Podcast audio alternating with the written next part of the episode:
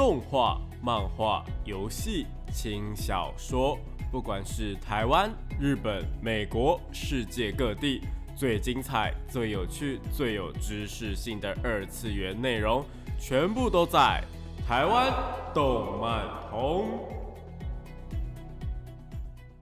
嗨，大家晚上好啊！欢迎来到台湾动漫通二点零的节目现场，这是复兴广播电台台北、台中、高雄 M 五九四，台中 FM 一七点八。我是你们主持人电波 B B，可以叫我 B B 就好哦。脸书搜寻动漫宅男 B B 就可以找到我以及相关的节目资讯。那今天呢，要来聊些什么东西呢？今天我想要聊一下，就是有一部动画电影，其实我期待很久了，然后我在这个礼拜呢，终于去看了。那看完之后呢，有一些心得想要跟大家分享啦。那这一部动画电影呢，就是我们的《镜之孤城》啦。那《金之孤城》呢？它其实是小说改编的啦。那它也是一个多媒体的一个，算是多媒体企划吧。那小说，然后漫画、动画啊，就是电影的话都有这样子。那我们等下就稍微来聊一下。那我自己个人呢，对于这个呃动画电影的剧情呢是非常满意的。不过它有一些地方是啊，我觉得电影做的蛮差的。对，就是它有好有坏的部分，蛮明显的啦。那到底有哪一些好的地方，有哪些不好的地方呢？我们稍后在节目当中就一一为大家来一起介绍喽。好，那么就马上进入到我们的节目内容吧。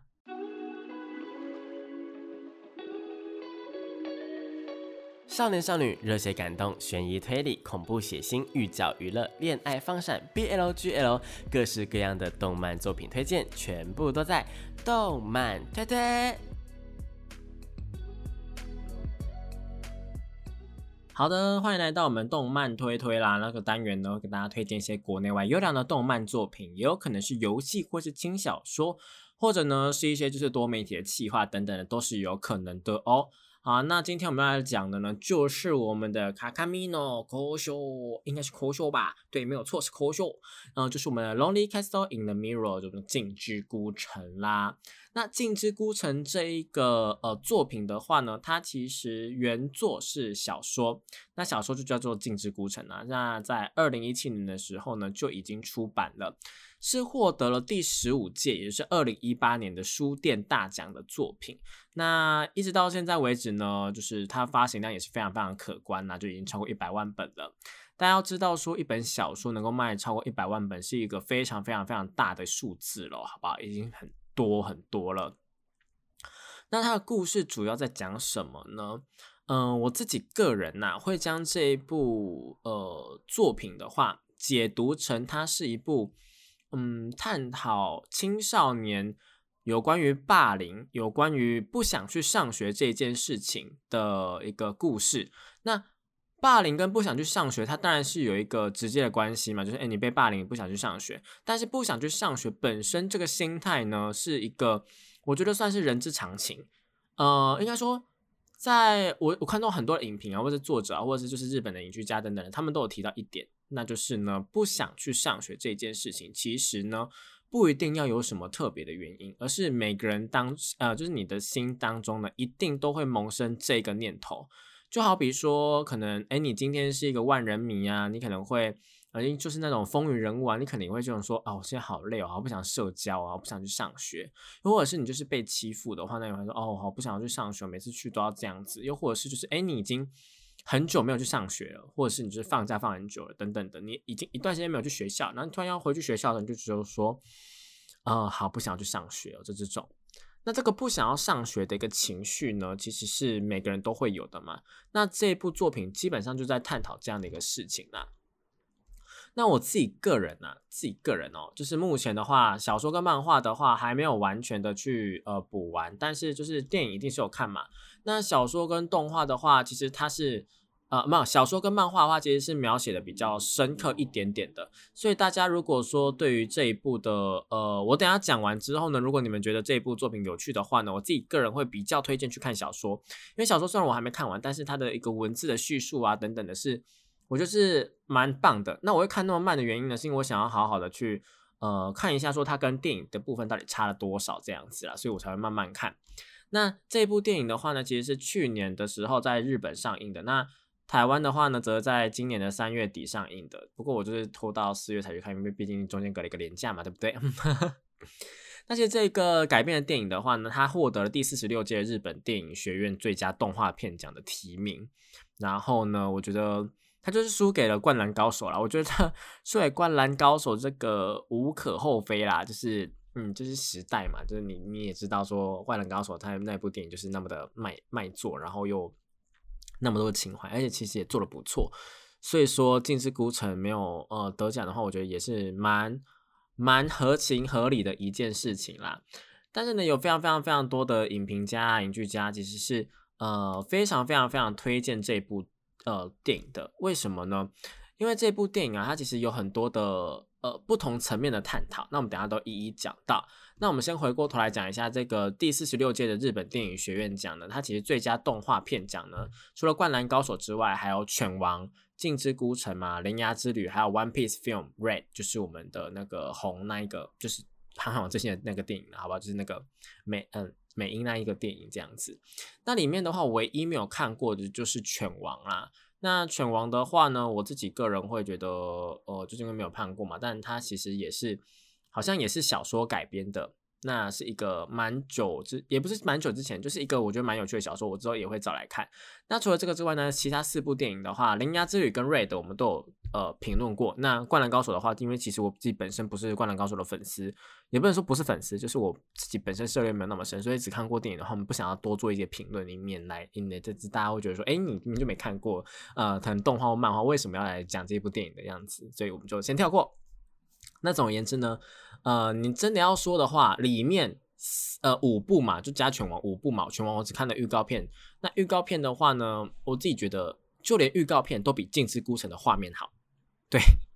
我必须要老实的说，《镜之孤城》的画面哦，没有到非常非常非常的精细，它的作画有很多失误，或者是它作画有很多不合理的地方，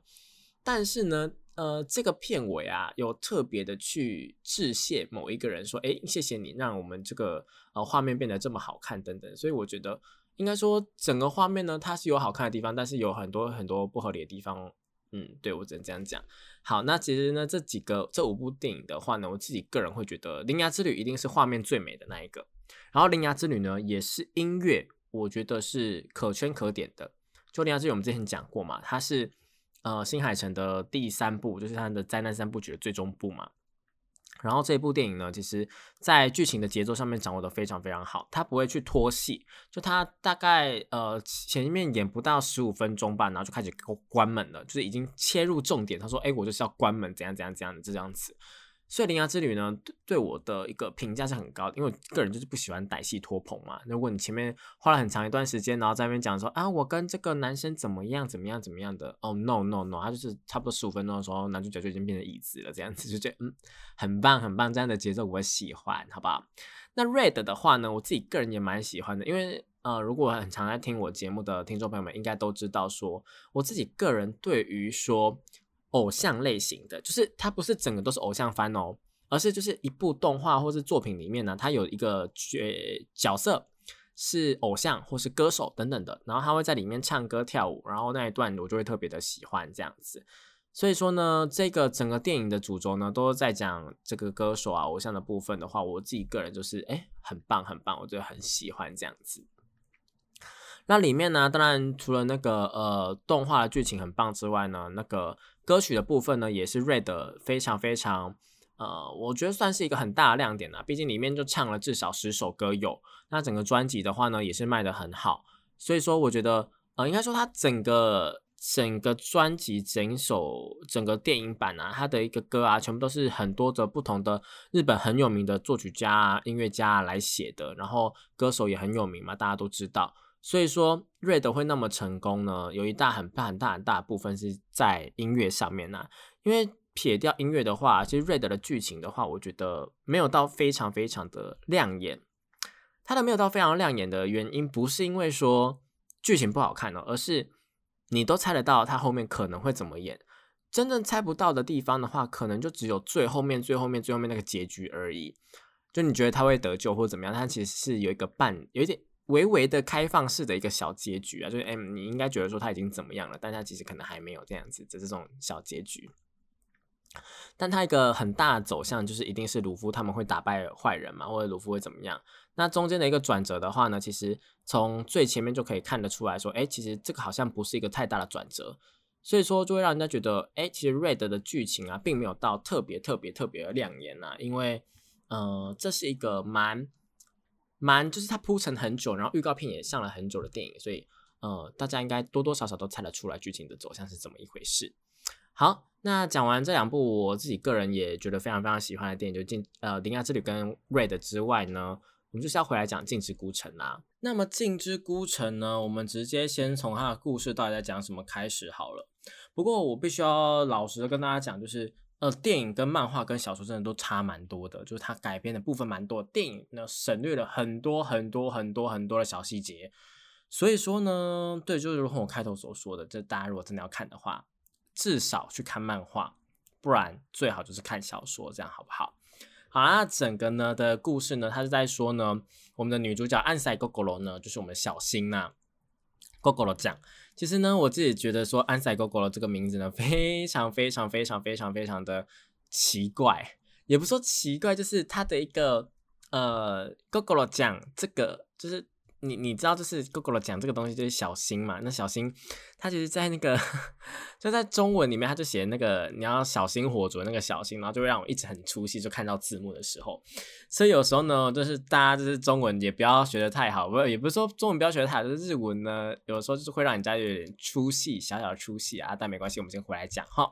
那故事的主轴呢，就是安仔 Google 呢，她是一个。呃，初中的女生，然后她因为一些原因，然后被班上的算是被班上的一个女同学带头欺负，然后她就不想去上学了。然后呢，她的最大的愿望呢，应该说，在不管是电影或小说或是漫画的一开头呢，就已经有说，她原本呃，她希望说有一个人突然出现，一个转学生突然出现，然后呃，跟她很好很好，然后把她带离这个痛苦的呃环境或者怎么样，就是他可以。呃，应该说这个是他就是会想要让他的校园环境变得更好了，因为现在所有的人都因为那女生带头讨厌他嘛，然后只要有一个人出现的话，不不知情的转学生出现的话，搞不好一切都会出现转机。然后这个不知情的转学生呢，又同时又成绩非常好啊，长相很漂亮啊，然后等等等等，什么都很好啊，然后大家都很喜欢他等等这种。我相信呢，如果是呃，因为我自己以前也会有有类似的想法，但这个我们等下回头来讲，我们先把故事讲完哈。那总而言之呢，就这样的一个女生呢，她某一天就是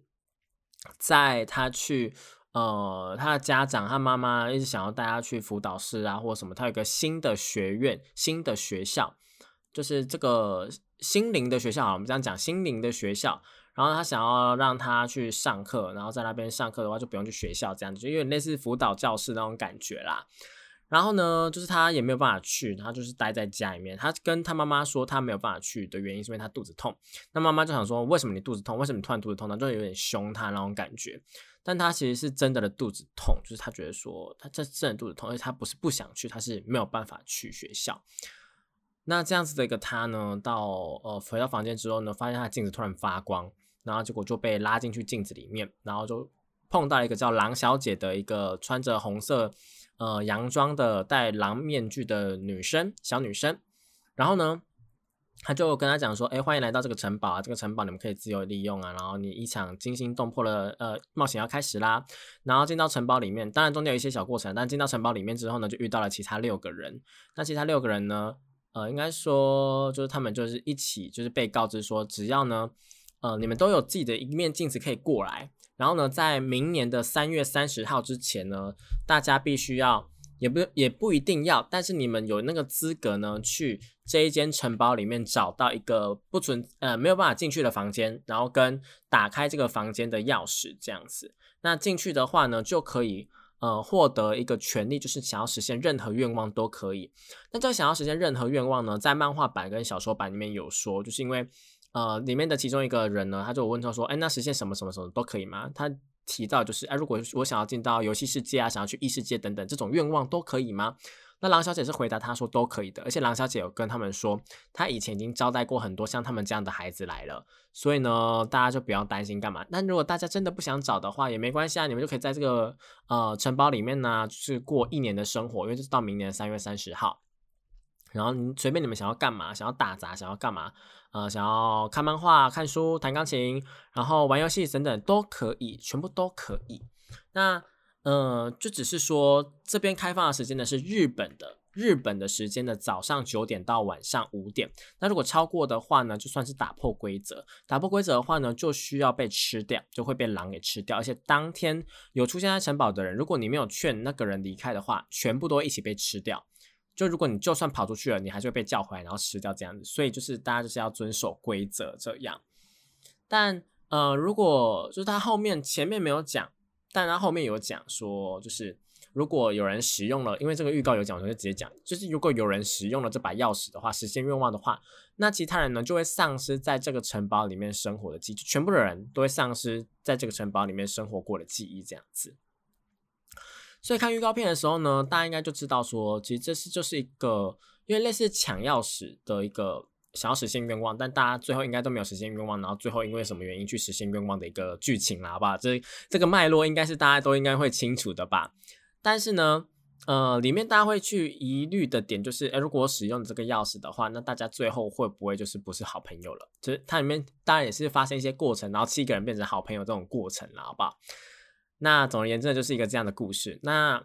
呃，里面的所有七个人的话呢，基本上啊，都是现实生活中有某一些状况的。就比方说，像我们女主角安塞狗狗，她是比较属于呃被欺负的嘛。那其他的人的话呢，我们可以一一来讲一下她的背景，因为呢，这些背景的话，我觉得电影里面都没有提到。电影啊，删掉了很多。就我们现在现在讲电影删掉了什么地方？因为电影删掉很多很多很多很多很多的小细节。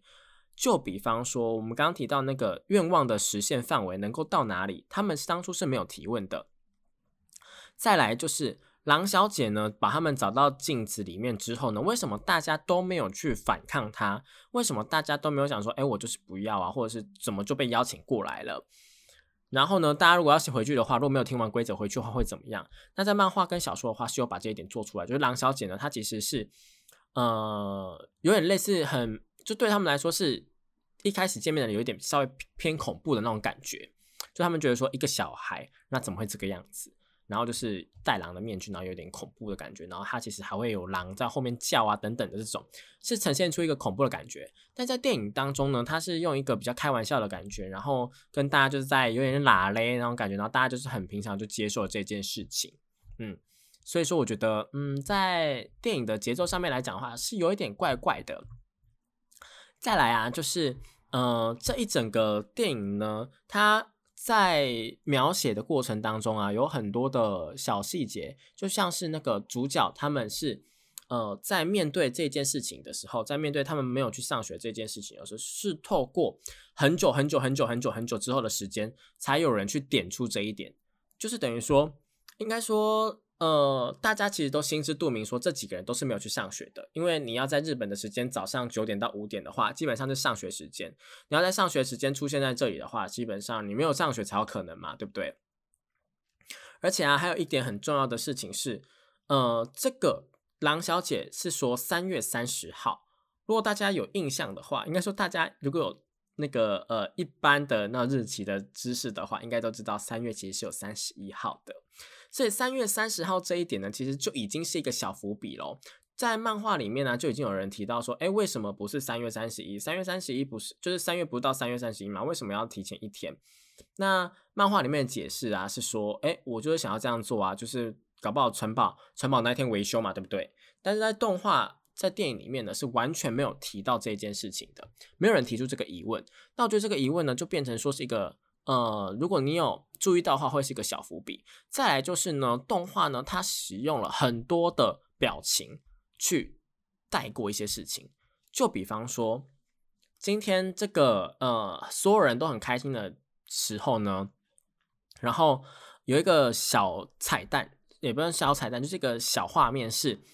那个里面有一个男生。就是他生日的时候，呃，不是生日，就是圣诞节的时候呢，妈妈都会烤蛋糕。那妈妈烤蛋糕的时候呢，他就带来给他们吃。那他就想说，哎，一起叫狼小姐来吃好了。然后狼小姐来的时候，狼小姐就说，他们会把面具摘下来，那他可以把蛋糕带走。那所有的人都很开心，说，哎，狼小姐来一起玩的那种感觉，就是大家都笑很开心。就只有那个给他蛋糕的男生，就是我们的李英。我们李英呢，他是没有。笑出来，也没有怎么样，他就是一直瞪着狼小姐在看的，好像在试探她一样。这个画面呢，其实也是一个伏笔，但是没有人就是在当下是很难去发现的，因为就是大家都笑得很开心啊，然后只有你就只有看这个的话，你就觉得说，哎，他的表情为什么怪怪的？如果你有注意到的话，就就会知道说后面是有什么原因，但是你没有知道的话，就是会觉得说，嗯，有这一段吗？他因为结尾的结局啊，这个小伏笔会是非常非常重要的一点。因为如果你从来都没有这个东西的话，应该说你看到这个东西，说你就会很明显知道说这个李英呢，他其实是一直都有在试探这个狼小姐的。从一开始漫画的话，从一开始就看得出来，他是在试探这个狼小姐的。但是呢，动画到电影到最后面呢，你才会觉得说，如果你都没有注意到的话，就顺顺的看过去的话，就会发现说，哎，怎么怎么突然就接了那个结尾，突然接了那个结局出来，就觉得很莫名其妙。很多人会跟我说，哎，其实他觉得结局蛮莫名其妙，怎么突然就是会觉得说，哎，他就是谁谁谁谁谁这样子。但其实呢，动画电影在这个部分，它全部都是用小细节去做的。比方说那个，呃，应该说它里面有一个时间的一个算是嗯伏笔吧。那这个伏笔的话呢，它有很多的小细节，比方说像老师的红茶，那谁喜欢喝红茶等等的这种，它有很多很多很多很多的那种。一层一层叠堆叠起来的东西，但在漫画或是小说里面，它是可以用文字嘛，然后呢有画面嘛，会停住嘛。但动画里面你没有办法看那么快，所以你可能没有办法发现。但是因为其实这一本《镜之孤城》呢，它是算是一本推理小说，对，它是有一个推理的要素在的。所以说电影它其实呈现出来的那种推理感觉是非常非常薄弱的。好，那讲到这边，我们先暂时休息一下，听一首好听的歌曲吧。欢迎来到台湾动漫通二点零的节目现场，这里是复兴广播电台台北、台中、高雄 M 五九四，台中 FM 一点八，我是你们主持人电波 B B，可以叫我 B B 就好哦。脸书搜寻动漫宅男 B B 就可以找到我以及相关的节目资讯。好，那回到镜中孤城的部分呢？镜之孤城啦，那其实呢，呃，我自己啊，自己最喜欢的一个片段，或者是最喜欢的角色，或是呃，我们详细的讲一下里面的角色，这样子好了，就按照这个顺序，大家可能会比较嗯理解。好，那首先呢，这边就会有一点剧透的部分了，因为如果你是看电影的话，电影的剧情呢，其实我觉得没有写的，应该说它的节奏没有写的非常非常好，所以说呢，呃，会有一点小剧透这样子。那首先呢，安塞哥哥我们的小新呢，他是因为被班上的女同学呢给呃欺负，所以才会来到这个镜中孤城嘛。那这个李英的话呢，他其实呢并没有，并没有说哎不去学校哦。对，这个这个是伏笔，所以我们就不讲。好，我们跳过它。那小金的话呢，是里面的一个算是大姐头的一个角色，她是很开朗啊，长得也很漂亮。然后呢，你就会怀疑说，哎，这样的一个女生呢，到底为什么会不去学校这样子？那有一个人呢，叫苏巴鲁，苏巴鲁是卯呢，卯的话呢，他就是一个蛮蛮高，然后蛮白的一个男生。然后呢，他也是那种看起来会很受欢迎的男生。那你会觉得说，哎，他为什么不去学校？那还有一个 Huga，Huga 呢，他其实呢是峰哥啦。峰哥的话，他就是戴眼镜的一个可爱的小女生，然后会弹钢琴这样子。然后呢，算是一个呃讲话很酸，但是呢，她其实是人非常非常好的女生。然后呢，就是这样的一个三女的组合。然后呢，接下来呢，还有一个是呃西野。西野的话呢，他就是一个比较，我觉得，嗯，比较算是你在里面算是丑角的一个角色啦。他就是会扮演说，哎，他喜欢就会那种对女生一见钟情啊，然后去追她，然后这个不行，再换下一个，这个不行，再换下一个那种感觉。那他会不会被讨厌就一目了然的嘛？就是，嗯，这种这种类型的人呢，肯定是会被讨厌，就是换来换去，然后又是有点无伤，也不是说无伤大雅，就是他这种。会觉得他自己无伤大雅，但其实对其他人会造成困扰这样子。那最后一个呢，是我们的那个正宗。正宗他的话呢，则是也是一个戴眼镜的男生，然后呢，呃，喜欢玩电动这样子，然后讲话也是比较知识类型的那种感觉，就也不算知识类型，就是。他讲话的感觉会比较理科男的那种感觉，但也没有到特别聪明。就里面我觉得他没有到特别聪明这样子啊。总而言之，就是这七位角色再加上梁小姐呢，就是我们的狼大人、狼小姐呢，其实就是在里面这样子呃一起度过这个一年的时光。那这八位角色里面呢，我自己会个人最喜欢呃电影的某一个桥段呢，是在 google 讲他呢其实是。呃没有办法，就是他发生的一件事情是呢，呃，他被欺负了嘛？那被欺负有多么的惨或怎么样？是那个状况是，他觉得他自己会受伤，他觉得他自己没有办法保护自己，他觉得他自己会死掉的那一种，就到这么严重哦。就他那个欺凌的程度，可能我跟你讲，就是霸凌的人呢。呃，通常都不会意识到说他对于被霸凌那个人的伤害到底有多大。那被霸凌那个人他的心生恐惧啊，是我觉得是非常非常的恐怖的一件事情。那这样的一个心生恐惧，让我们的安塞哥哥罗呢就觉得说，哎，他可能会死掉。然后呢，但是他没有办法向身边的人去诉说。就发生了一个这么恐怖的事情之后，他选择了，也不能说他选择，他在那个当下他是没有办法去诉说这件事情的。我这边就要分享一个我自己本人的本身的一个案例，大家应该都知道，说就是遇到变态要怎么做吧？就是从幼稚园啊、国小啊、国中、高中啊，那种生命教育课啊，或是那种呃辅导课啊，然后讲座等等的那种性那什么哎性骚扰防治法啊等等那种讲座都有，他就会跟你说，你遇到变态、你遇到色狼的时候，你要大声呼救。或者是呢，你要想办法找人协助。如果真的这个当下发生了这件事情的话，那你要知道这是错的。那要去跟大人们，或是跟谁谁谁、跟朋友们、跟警察、跟爸妈去讲这一件事情，跟老师去讲这件事情，然后呃，让自己的心灵的健康的成长等等的这种，我觉得算是屁话，嗯的一些话。就为什么我会这样讲呢？是因为首先呢，你被欺负了这一件事情。肯定是难以启齿的。对很多人来讲啊，被欺负其实算是一种丢脸的事情。更何况，如果这件事情是突如其来的发生的话，到底有谁是可以真正的去呼救的呢？就我会这样讲，是因为我自己本身是遇过变态的。那遇过变态这件事情呢，让我清楚的体会到，说那一些什么能够第一时间就反应的人，真的都是我觉得都是非常非常非常的可能他们。呃，个性跟我就是完全不一样了，好不好？但是我自认为自己是一个在这方面是会大声呼救啊，或是会去讲话的人。但是没有办法，当下真的是呢，你会觉得说，哎，怎么了？现在发生什么事情了？的这种感觉，你被欺负的时候，你真的是没有办法想象说。这个当下那个情绪进来的时候，你你会有什么反呃反反应或是感觉？所以很多人呢就会想说，哎，看电影啊，或是看影视作品啊，或是在看新闻的时候，都会觉得说，哎，那那些人呐，那些被欺负的人呐，那些被变态跟踪的人呐，为什么他们不怎么样，不怎么样，不怎么样，不怎么样？不是他们不怎么样，而是他们没办法怎么样。这件事情我觉得是很重要的一件事情，因为很多人就会去呃有点类似检讨被害者啊，或者是有点去那个呃。告诉被害者，安慰被害者说：“啊，你那个时候就应该要怎么样啊，或者是哎，你应该怎么做等等等等的，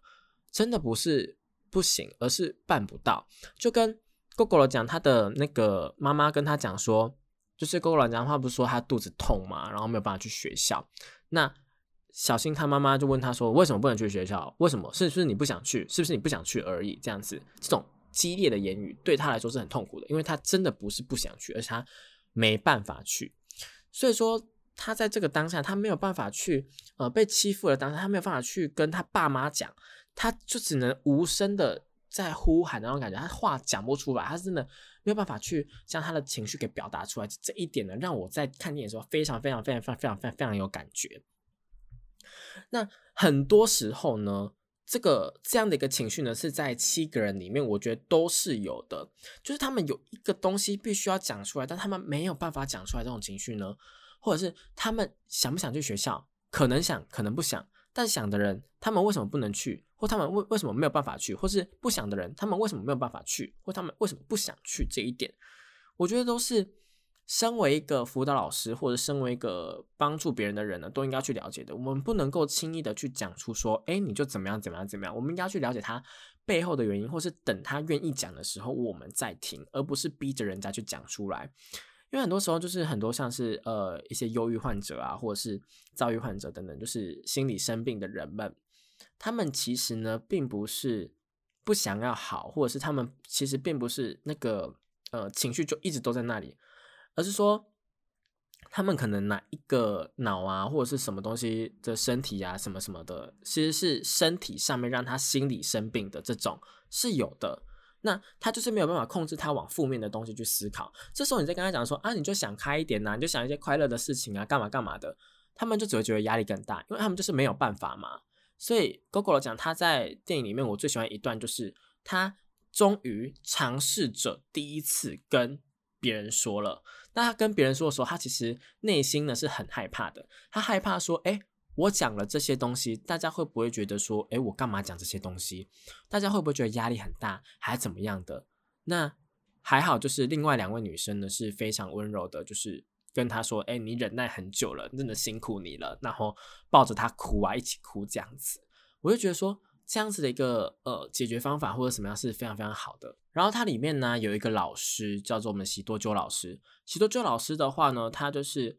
呃，算是一个辅导的人员呢，他是一个儿少咨询辅导自由学校的一个咨询人员，然后他辅导了很多很多人，然后呃，他里面呢，我觉得是一个很棒的范本。我觉得所有国中小、高中的辅导老师，那种生命教育课的老师，真的都应该要给我去看《镜之孤城》，因为它里面他去安慰那些小朋友的方式真的很棒。我自己觉得说。呃，也可能是我自己个人的原因啦。反正我呢。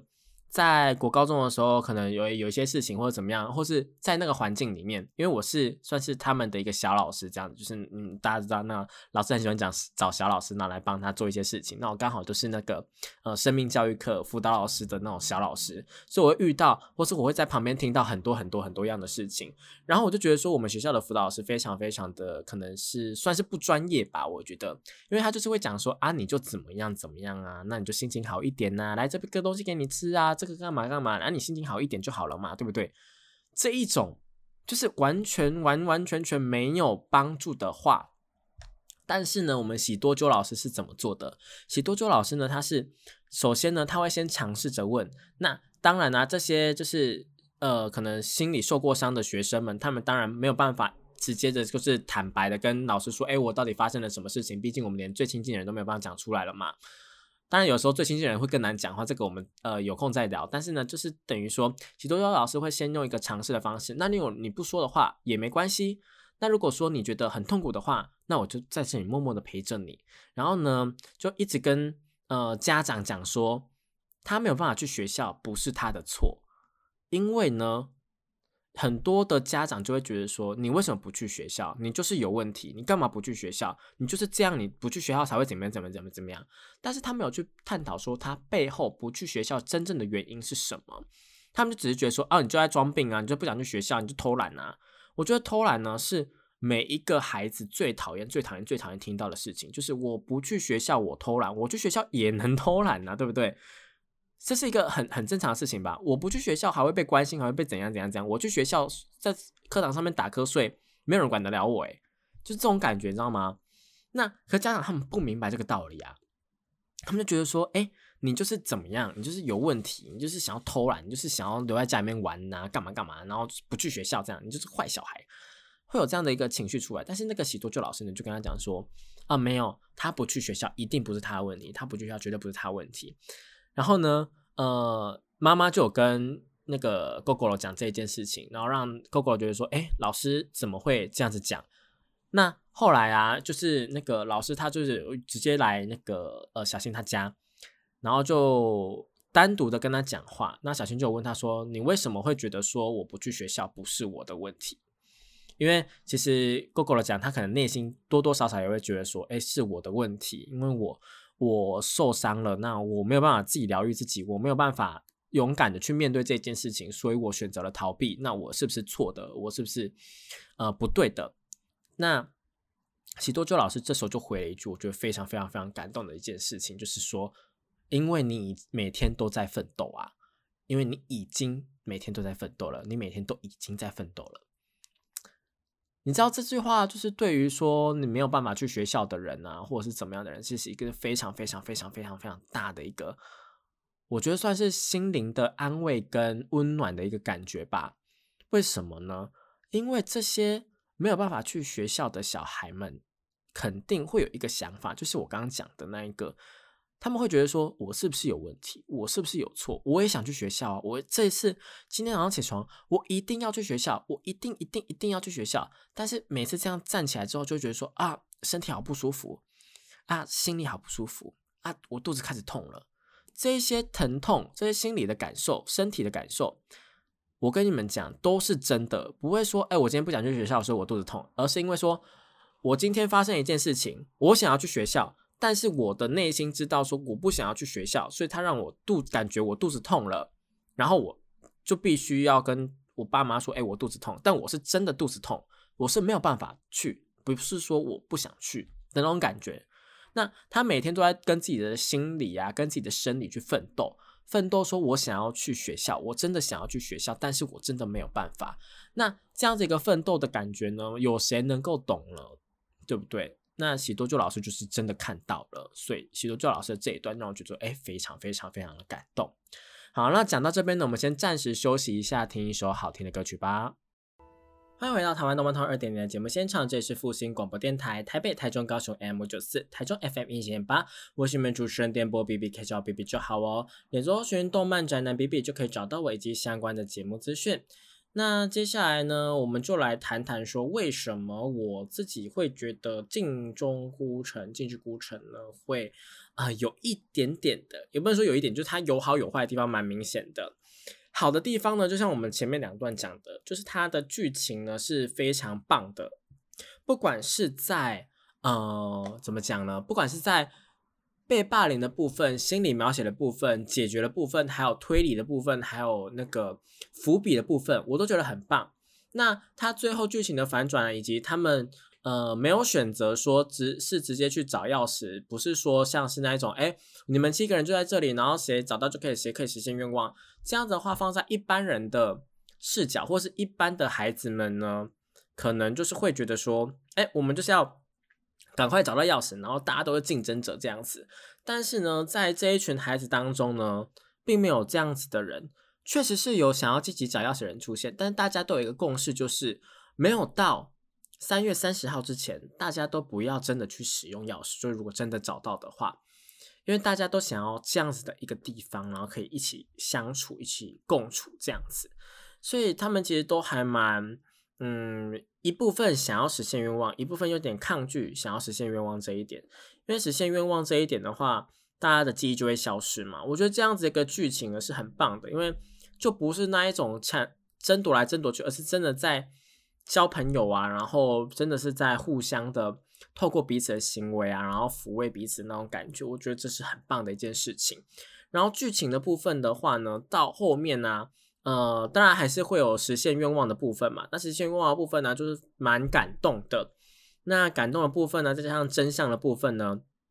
每个人在电影当中啊，都只有一小段，真的是除了 GoGo 讲之外，其他人几乎都只有一小段是那一种呃被放出来的故事片段。那这个故事片段的话，就没有描写到那么深，就我觉得蛮可惜的一个点。那这是一个小缺点啊，但不影响全部，就是整个。呃，电影呢，在剧情的描写上面呢是很棒的，就这个剧本我是给过的。但是呢，我刚刚讲说剧情我是给过，但剧本我是没有给过的，因为剧本跟节奏真的超级无敌糟，你知道吗？如果如果是按照漫画的这个剧情的分节来看的话，我觉得是 OK 的，就是它有始有终，大家的部分都多少带到多少带到多少带到，然后呢？呃，有伏笔，有伏笔，有伏笔，然后最后一次爆开，这样子我就是 OK 的。但是动画没有，动画主要是在描写我们女主角身上而已。那女主角身上而已，我觉得 OK 没问题。其他人就是陪衬，那也没问题。其他人可以去呃透过其他的方式去补嘛，那也没问题。但是呢，很多时候他的那个声优啊是很没有感情的，这种感觉有点棒读的感觉。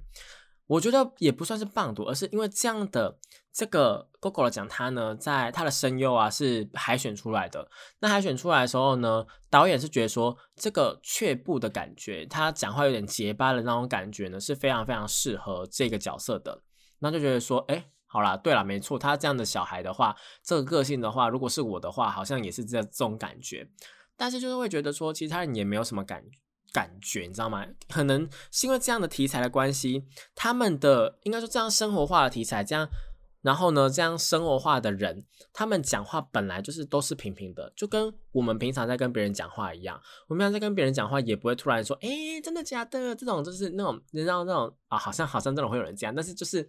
一般来讲的话，我们不会像是日本的动画，其他的动画可能会有很多高低起伏啊，情绪表情很夸张等等的，是不会的。整出电影呢，就很像是我觉得像是日剧吧。像是日剧，就大家讲话都平平的，讲话平平，然后音乐也平平的这样子，然后就是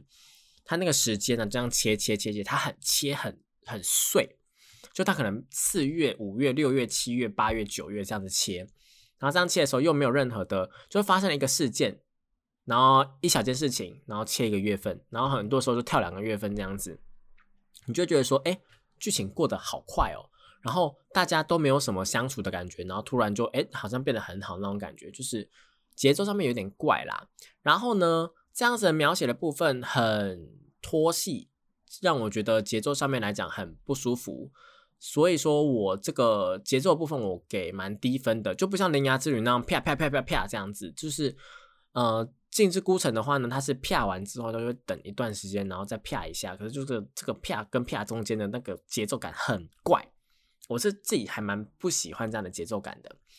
然后呢，还有一点的话是。他的作画也没有很好，尤其是有一幕，嗯，有一幕是我们 Google 讲，他找到了一个房间，然后出现了一个魔法的楼梯。那这个魔法楼梯呢，非常非常非常的长。那这个非常非常非常长的魔法楼梯呢过了讲就这样子一步一步走上去，慢慢走，慢慢走，慢慢走。然后呢，你就想说这段也太长了吧？就是他慢慢走，到底要走多久？然后突然那个呃。楼梯就开始消失，就好像是在赶他赶快跑进去那个房间里面一样。然后过了呢，开始跑跑跑跑跑跑跑。你知道那个画面很好，就是音乐在播，然后他在跑。然后我就觉得说，他应该是因为走太慢，所以他们也受不了，所以他赶快放音乐赶他那种感觉。就有这种感觉就算了。那个楼梯非常非常非常的长，然后大家也知道说，楼梯这个东西呀是会。呃，应该说是一阶一阶一阶，顶多就两阶两阶两阶踩这样子嘛。哦，你要你脚长，你要踩三阶，OK。但就是会踩在阶梯上嘛。但是 GoGo 讲在那一幕啊，我一直都会觉得很出戏，是觉得说他那个比例，楼梯的比例跟他脚的比例，跟他整个奔跑的比例，跟那个画面上的比例，就完全完全完全完全不对的。你就觉得说他踩在一次踩了两格楼梯那种感觉，就那个楼梯的缝隙很细很细很细，然后很很像是。他脚直接踩在两格楼梯上面的感觉，但我又没有办法确认，你知道吗？因为那个画面真的太奇怪了。然后，重点是这个画面呢，整个哦，整个跑楼梯的画面，起码有两分钟吧。你就知道说，一我们就一直看着那个他在跑魔法楼梯两分钟，然后就觉得说，好了吧，该到了吧，差不多了吧，该到了吧，还没到哦。你就觉得说，哎，这个你你前面。花了那么少的时间在铺陈一些，不管是伏笔啊，或者什么呃剧情等等的，然后你给我花了两分钟的时间在一个你他在跑楼梯的画面上，而且还没讲任何的话，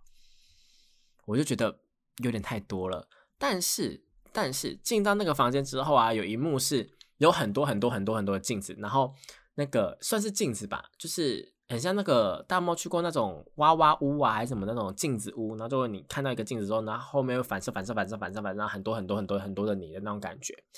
它就是过过人就是往前跑、往前跑，跑到那个镜子里面，然后那个画面呢是红色的镜子，红色的背景跟可能镜子忘记是什么颜色，还黑色什么的，反正就是一直走、一直一直跑、一直跑、一直跑这样子。那个画面非常非常的意识，就它很。意识流的那种感觉，你知道吗？就那画面一直在跑，一直在跑，一直在跑，一直在跑，一直在跑。它可能是对应的其中一个时间的伏笔。这个镜子可能是代表说每一个年份、每个月份的那种时间的不同。因为他们那个伏笔啊，可能就是时间隔了蛮久的，所以就是这样一层一层一层的这样过去。那这个很意识的感觉呢，然后再跟大家就是 Google 的讲会在那边讲话的感觉呢，就让我觉得说，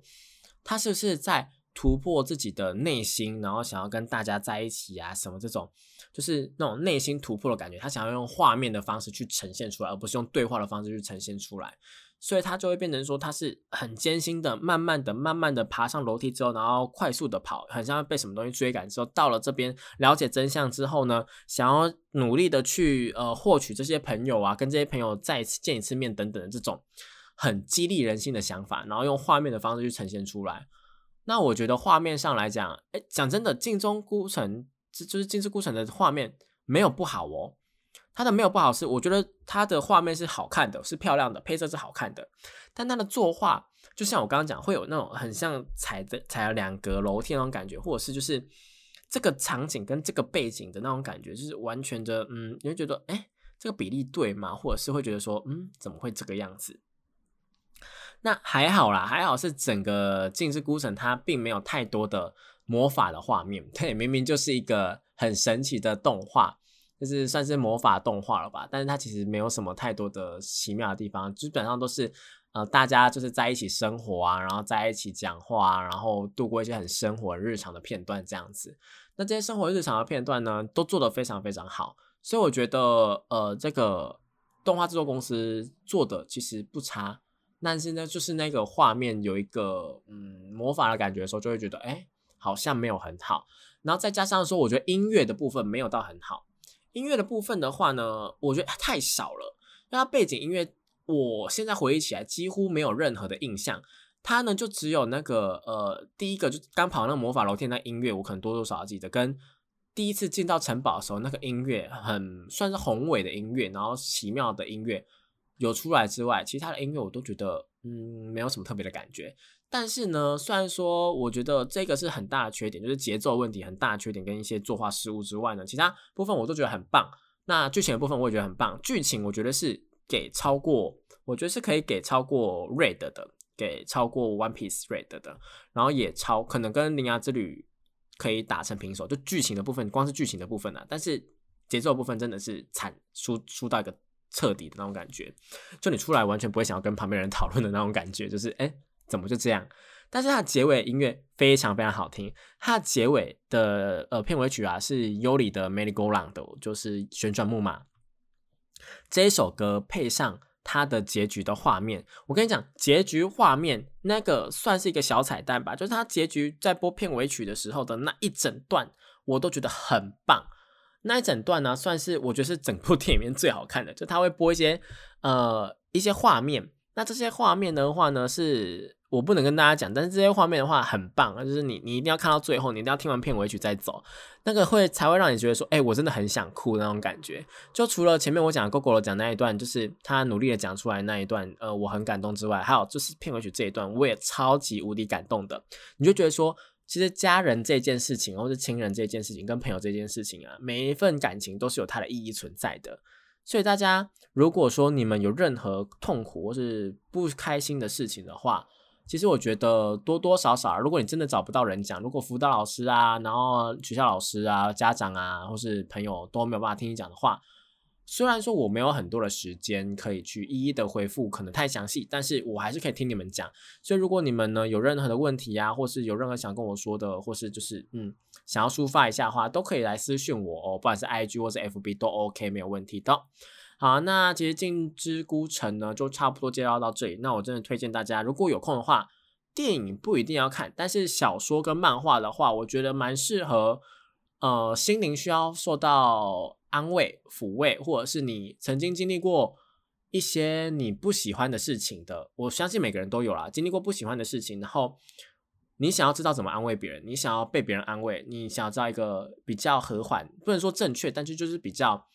嗯有帮助的方法的话，我觉得《镜之孤城》呢里面有很多的东西是可以去利用的。好，我们就讲到这边。那这是今天的节目喽。那这是台湾动漫通二点零，这是复兴广播电台。我们下一拜同一时间一样在空中相会喽。我是 B B，拜拜。